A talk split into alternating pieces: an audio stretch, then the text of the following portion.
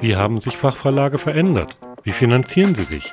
Und welchen Stellenwert haben Print- und Online-Medien heute und in den kommenden Jahren? Dazu haben wir Sebastian Lichtenberg befragt. Der Verlagsleiter kennt die Welt der Fachmedien seit rund zwei Jahrzehnten. Am Beispiel von Energie und Management beschreibt er, welchen Einfluss die Online-Welt, der Branchenwandel und auch die Corona-Krise auf einen Fachverlag haben.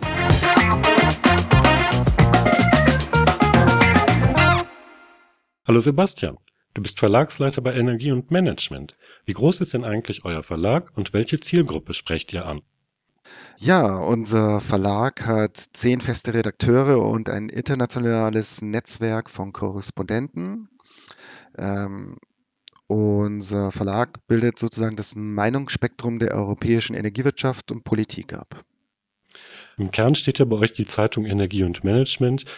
Und ich habe festgestellt, dass da ein sehr hoher Anteil an selbst erarbeiteten, selbst recherchierten Artikeln drin ist. Wie kommt denn das eigentlich bei euren Lesern und bei euren Werbekonten an? Das kommt natürlich sehr, sehr gut an. Ein Meinungsbild der Branche äh, wiederzufinden, in dem ich mich über für mein Tagesgeschäft informieren kann oder wenn wir über die Werbekunden sprechen, in dem ich in dessen Umfeld ich dann auftreten kann, weil ich weiß, dass das wirklich wichtige Informationen äh, für die Energiewelt sind, die auch gelesen werden. Jetzt war ja die zweiwöchentlich erscheinende Zeitung für die ersten Jahre das einzige Medium, aber mittlerweile habt ihr ja auch ganz viele andere Medien, die da drumherum gruppiert sind. Vielleicht stellst du die mal unseren Zuhörern vor.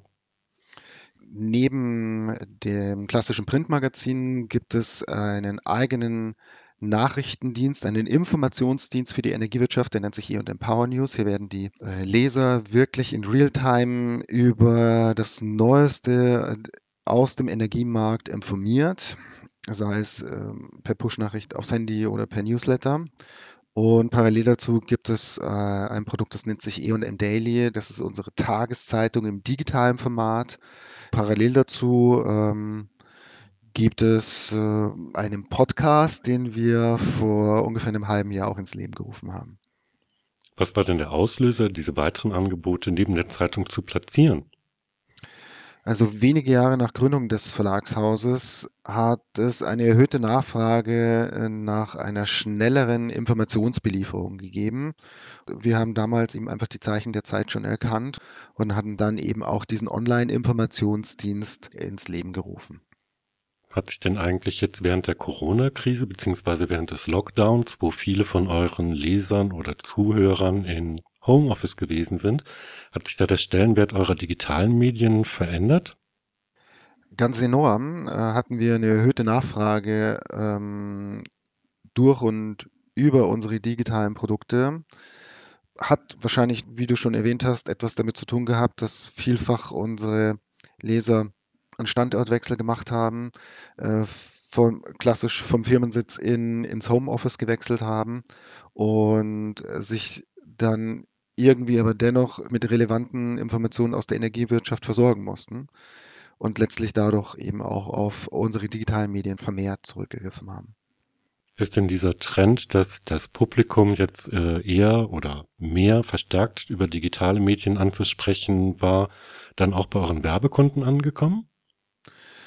Ja, wir haben in den letzten Jahren eine erhöhte Nachfrage von Werbeleistungen in jeder gearteten Form in unseren digitalen Medien wahrnehmen können.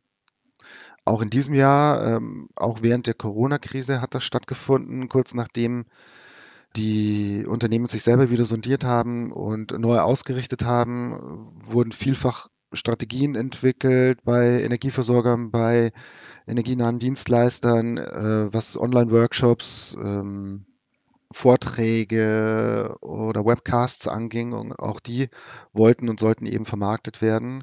Sprich, da hat es da in diesem Zeitraum auch eine starke Nachfrage nach unseren digitalen Produkten gegeben, ja. Apropos Werbeeinnahmen. Als Verlag finanziert man sich ja wahrscheinlich dann eben nur zu einem kleinen Teil aus den Aboerlösen. Vielleicht kannst du uns mal einfach einen Überblick geben, wie sich denn so die Einnahmen eines Verlagshauses wie Energie und Management zusammensetzen.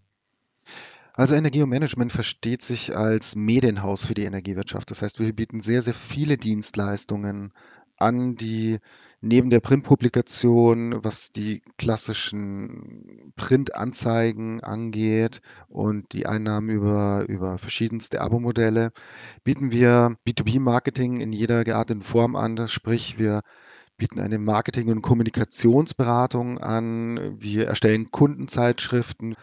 Wir führen selber Marktstudien durch. Ähm, wir bieten eine sogenannte Internetredaktion auch für äh, Unternehmen im ganz, ganz kleinen Bereich an, bis hin zu Content Providing, dass wir sehr zeitnah Unternehmen mit Informationen versorgen, die die für ihr Tagesgeschäft, sei es für den Vertrieb oder für etwaige strategische Leistungen, die im Haus umgesetzt werden müssen, wo diese Nachrichten unbedingt gebraucht werden. Ich könnte mir vorstellen, dass es auch sehr viel Manpower kostet und auch sich sehr viel Wissen angesammelt hat, um dieses Medienhaus zu gestalten. Was war euch besonders wichtig an Wissen und an Erfahrung im Haus zu halten?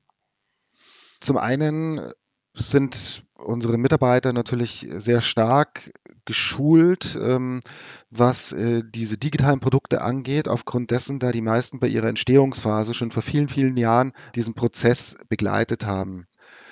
Vielfach haben wir aber äh, bei einigen wenigen Produkten auf externe Berater oder Dienstleister zugegriffen, einfach um einfach nochmal einen anderen Blick der Branche sondiert zu bekommen.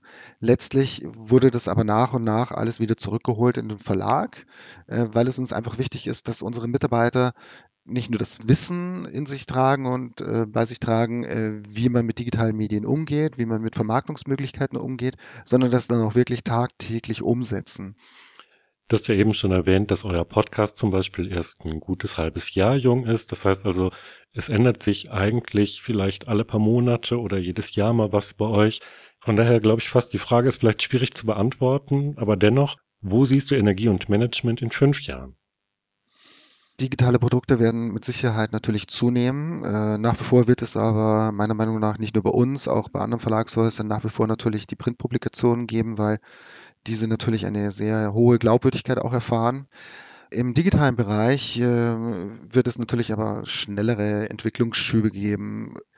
Wir orientieren uns einfach an den Bedürfnissen des Marktes, ähm, sind sehr nah natürlich mit, äh, nicht nur mit unseren Lesern, ähm, sondern auch einfach mit der Branche verbunden und wissen, was äh, die Branche einfach für einen Bedarf hat und orientieren uns danach. Ja, Sebastian, dann danke ich dir für den Einblick, den du uns in eure Arbeitsweise gegeben hast. Ja, sehr gerne.